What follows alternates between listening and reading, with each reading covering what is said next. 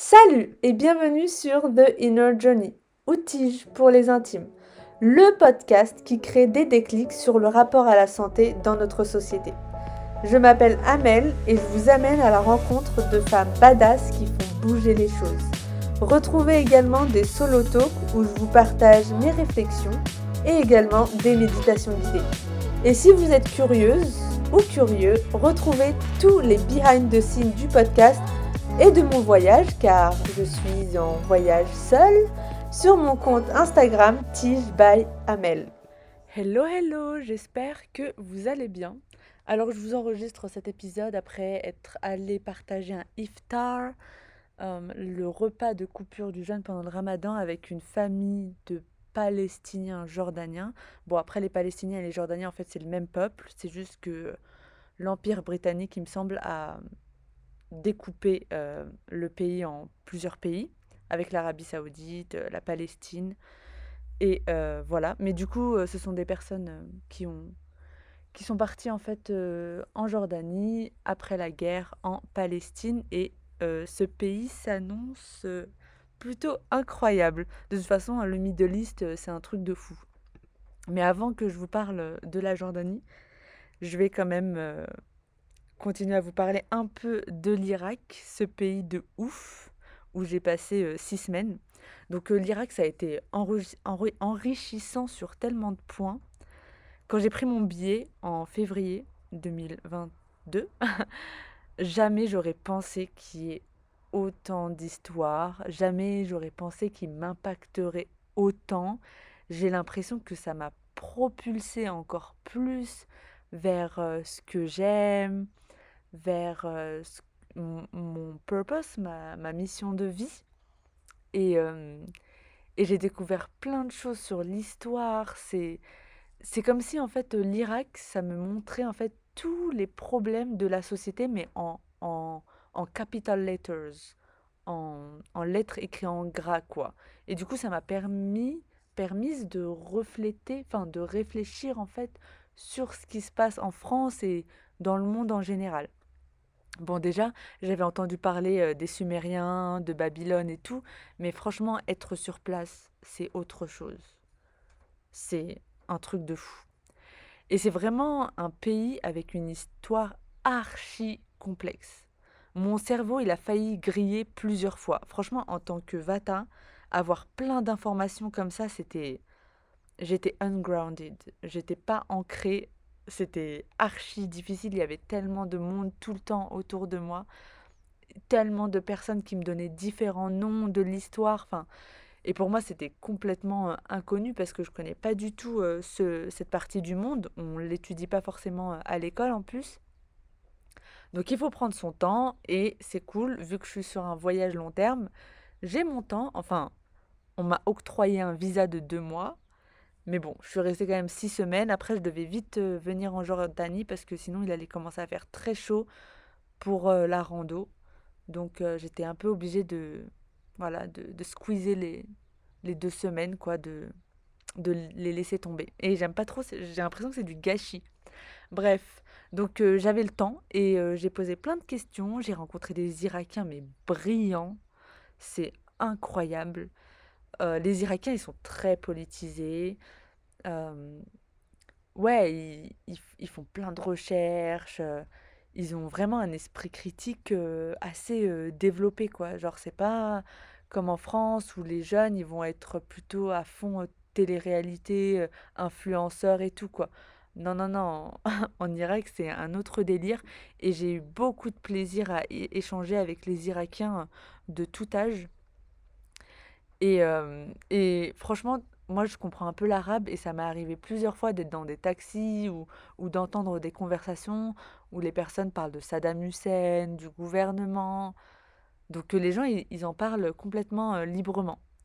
Euh, d'ailleurs, il y en a plein qui regrettent euh, le temps de Saddam Hussein. Même si c'était un dictateur, un psychopathe, au moins pour les Irakiens, ils disaient qu'ils détestaient tout le monde. En fait, avec Saddam Hussein, il fallait juste pas parler du gouvernement en mal. C'est tout. J'ai entendu des histoires de fous.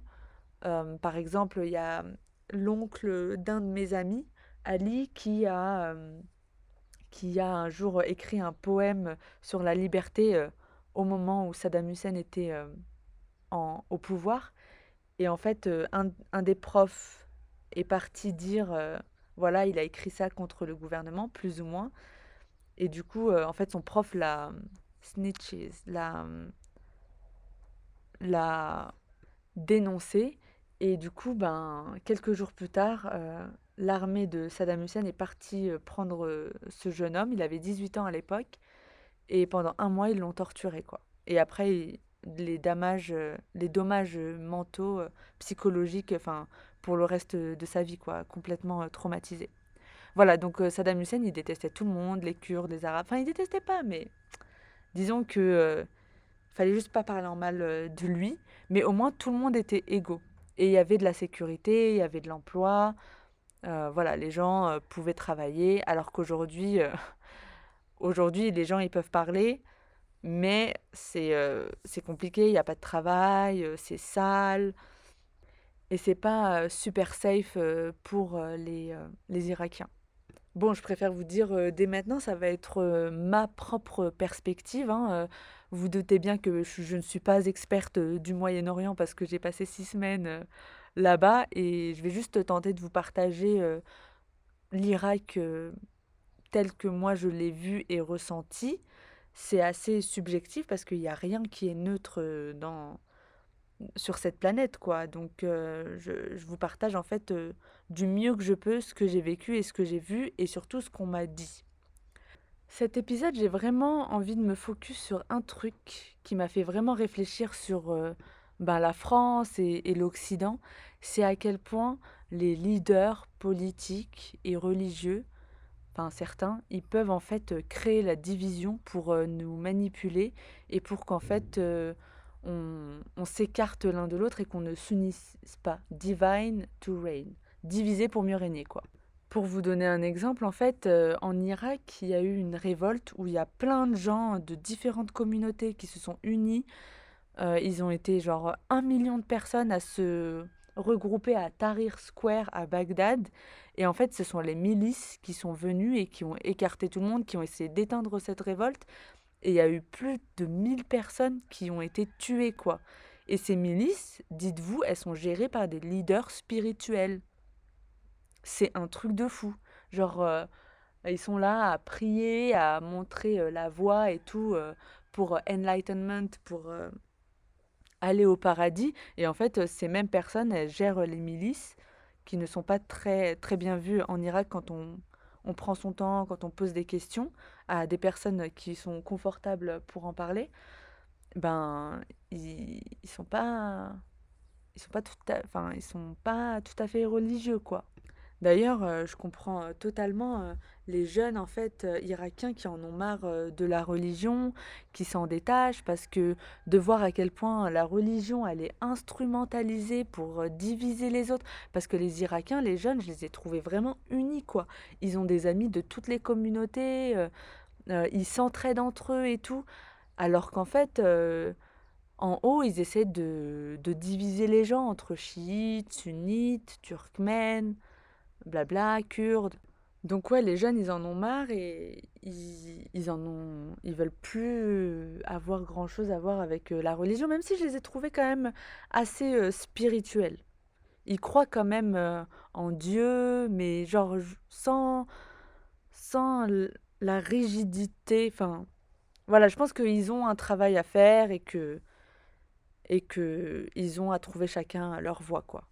Et du coup, comme je le disais, euh, ce voyage, il m'a permis de réfléchir sur euh, la situation du monde. Et en fait, nos leaders, ils utilisent bah, soit à fond religion, soit à fond non, non, non, pas de religion, soit ils utilisent l'identité, soit les partis politiques. Tout ça, en fait, pour nous diviser, pour pas qu'on s'unisse et pour pas qu'on s'entraide entre nous et nous individualise, en fait et du coup, l'Irak, ça m'a vraiment permis de, comprendre ça. Et franchement, je me suis sentie trop bête d'avoir été avant, d'avoir participé à cette division, de ne pas avoir aimé les gens, peu importe leurs opinions et leur parti politique ou peu importe, ou leur, ou leur religion. Non, j'aimais tout le monde de toute façon au niveau religion euh, et niveau identité, mais, euh, mais voilà, je me sens un peu bête euh, d'avoir participé, en fait d'avoir été un, un pion dans leur manigance pour nous, nous écarter les uns des autres. Et en fait, on peut se dire que, que en fait, le problème, il est juste au Moyen-Orient, qu'en Irak, que c'est juste les leaders irakiens, alors qu'en fait, pas du tout. Hein. Euh, la France, les USA, l'Empire britannique, ils ont tous en fait euh, un lien avec, euh, avec ce qui se passe en, au Moyen-Orient.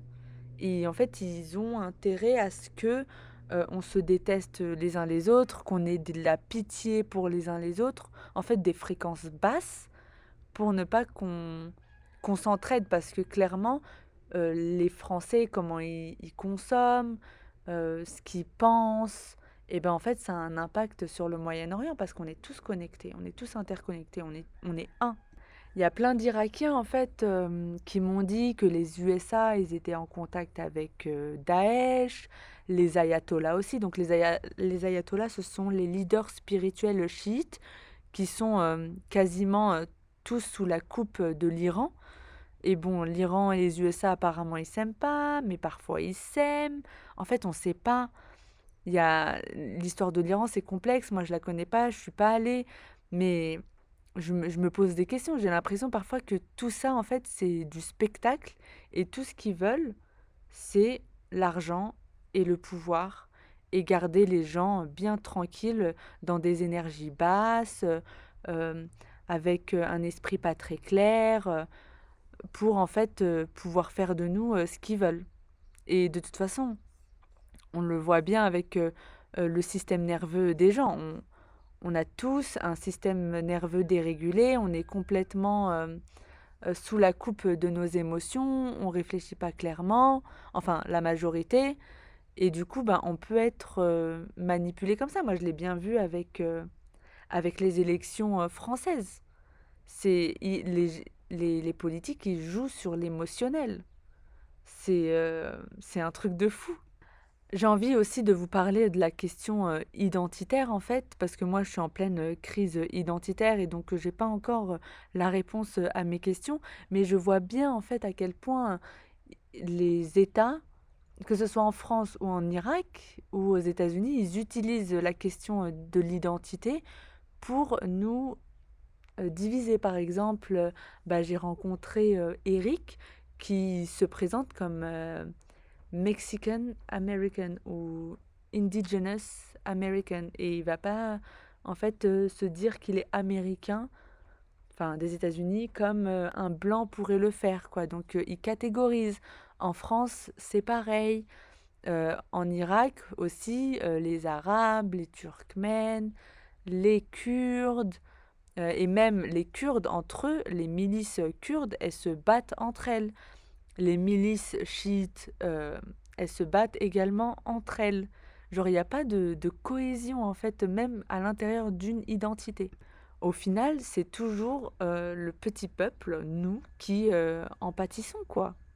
Un truc aussi archi fascinant, c'est que ces milices, en fait, qui partent d'entreprise en entreprise pour se faire payer par euh, les petits euh, business owners ou sinon euh, ben, ils devront être protégés ben, des milices. En gros, c'est soit tu payes, soit tu es dans la merde. Et genre, si tu veux ouvrir un restaurant et vendre de l'alcool, parce que l'alcool est dispo en Irak en grande quantité, parce que sinon, comment affaiblir les gens hein Les milices, elles sont soutenues par d'autres pays par l'Iran, par la Turquie, apparemment par la Russie également, les pays du Golfe, les Émirats, le Qatar.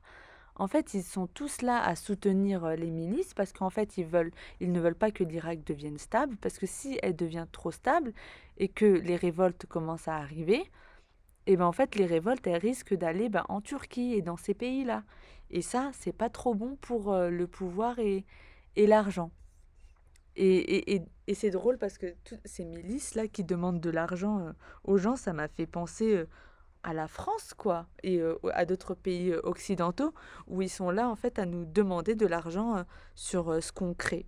Alors, ok, je suis, je suis d'accord pour pour payer les infrastructures, l'éducation, qui est en train de devenir de plus en plus une catastrophe d'ailleurs, et le système de santé, la sécurité sociale. À fond, moi je suis à fond pour ça. Par contre, quand on voit comment ils utilisent notre argent, un peu plus haut, comment en fait ils se payent des privilèges, les leaders politiques actuels en France, franchement ça fout la rage, t'as plus envie de, de payer quoi. Et du coup, bah, moi, je, je me pose énormément de questions bah, sur euh, les impôts. Parce que la milice, voilà, ils prennent de l'argent. C'est pas. Voilà, c'est soit tu payes, soit tu n'es pas protégé. En France, ben, c'est un peu la même chose, mais institutionnalisé. Bon, ils vont pas faire péter notre, notre restaurant si on paye pas, mais ils vont nous empêcher d'ouvrir, quoi. Bon, au final, cette question euh, des impôts, euh, en fait, ça dépend de comment ils utilisent notre argent. Et moi, j'aime pas trop comment ils utilisent notre argent. Bon, pour finir euh, cet épisode, j'ai juste envie de vous dire que les leaders politiques, les personnes qui sont en haut, ils, nous divisent en fait, avec la religion, euh, sans religion, euh, les partis politiques, l'identité, les blancs, les arabes, les noirs, les chinois, alors qu'en fait, tout ça, ça ne leur profite qu'à eux. Et moi, depuis l'Irak, je me suis dit, je vais aimer tout le monde. Voilà, j'ai plus envie d'être un pion dans cette division. Il en est hors de question. Maintenant, je vais accepter tout le monde parce que j'ai envie d'être solidaire et j'ai envie de montrer l'exemple. Voilà, c'est trop facile de manipuler les gens. J'ai été manipulée également parce que moi aussi j'ai des traumas, moi aussi j'ai un système nerveux qui peut se déréguler. Et voilà, et du coup, ils utilisent en fait euh, un système nerveux euh, dérégulé, nos traumas, la non-éducation euh, des gens. Et non-éducation, je ne parle pas en fait de l'école, hein, d'être allé à l'école. Bon, de savoir lire, c'est la base. Mais je parle plutôt d'avoir le sens critique, de, de lire des livres pour s'ouvrir à d'autres choses. C'est ça en fait l'éducation, c'est pas être à l'école. D'ailleurs, moi, je ne considère pas l'éducation nationale comme vraiment de l'éducation. Et d'ailleurs, j'ai été vraiment, vraiment surprise de voir à quel point plus les gens, en fait, étaient euh, partis à l'école, plus ils avaient de diplômes, moins ils avaient euh, une espèce d'intelligence émotionnelle. Enfin, je ne sais pas si c'est très juste ce que je dis. C'est pas intelligence émotionnelle, mais disons que les gens, ils sont beaucoup plus barricadés, ils ont plus de programmation dans leur mental. Je pense que c'est plus ça euh, que je veux dire. Voilà, voilà, c'est tout pour euh, cet épisode. Sachez euh, juste que euh, nos leaders, que ce soit en France, aux États-Unis, partout dans le monde, ils sont, ils, veulent en fait nous diviser. C'est bête comme ça à dire, tout le monde le sait, mais je vous jure, si vous venez en Irak et que vous voyez à quel point ils utilisent différents outils pour nous, nous diviser, tu te dis mais waouh, c'est genre, c'est flagrant quoi. Comme je vous ai dit, c'est comme si euh, c'était tout d'un coup écrit en, gras et que c'était évident et tu te dis mais pourquoi je l'ai pas vu avant en fait? C'est juste qu'en Occident, c'est de manière beaucoup plus subtile.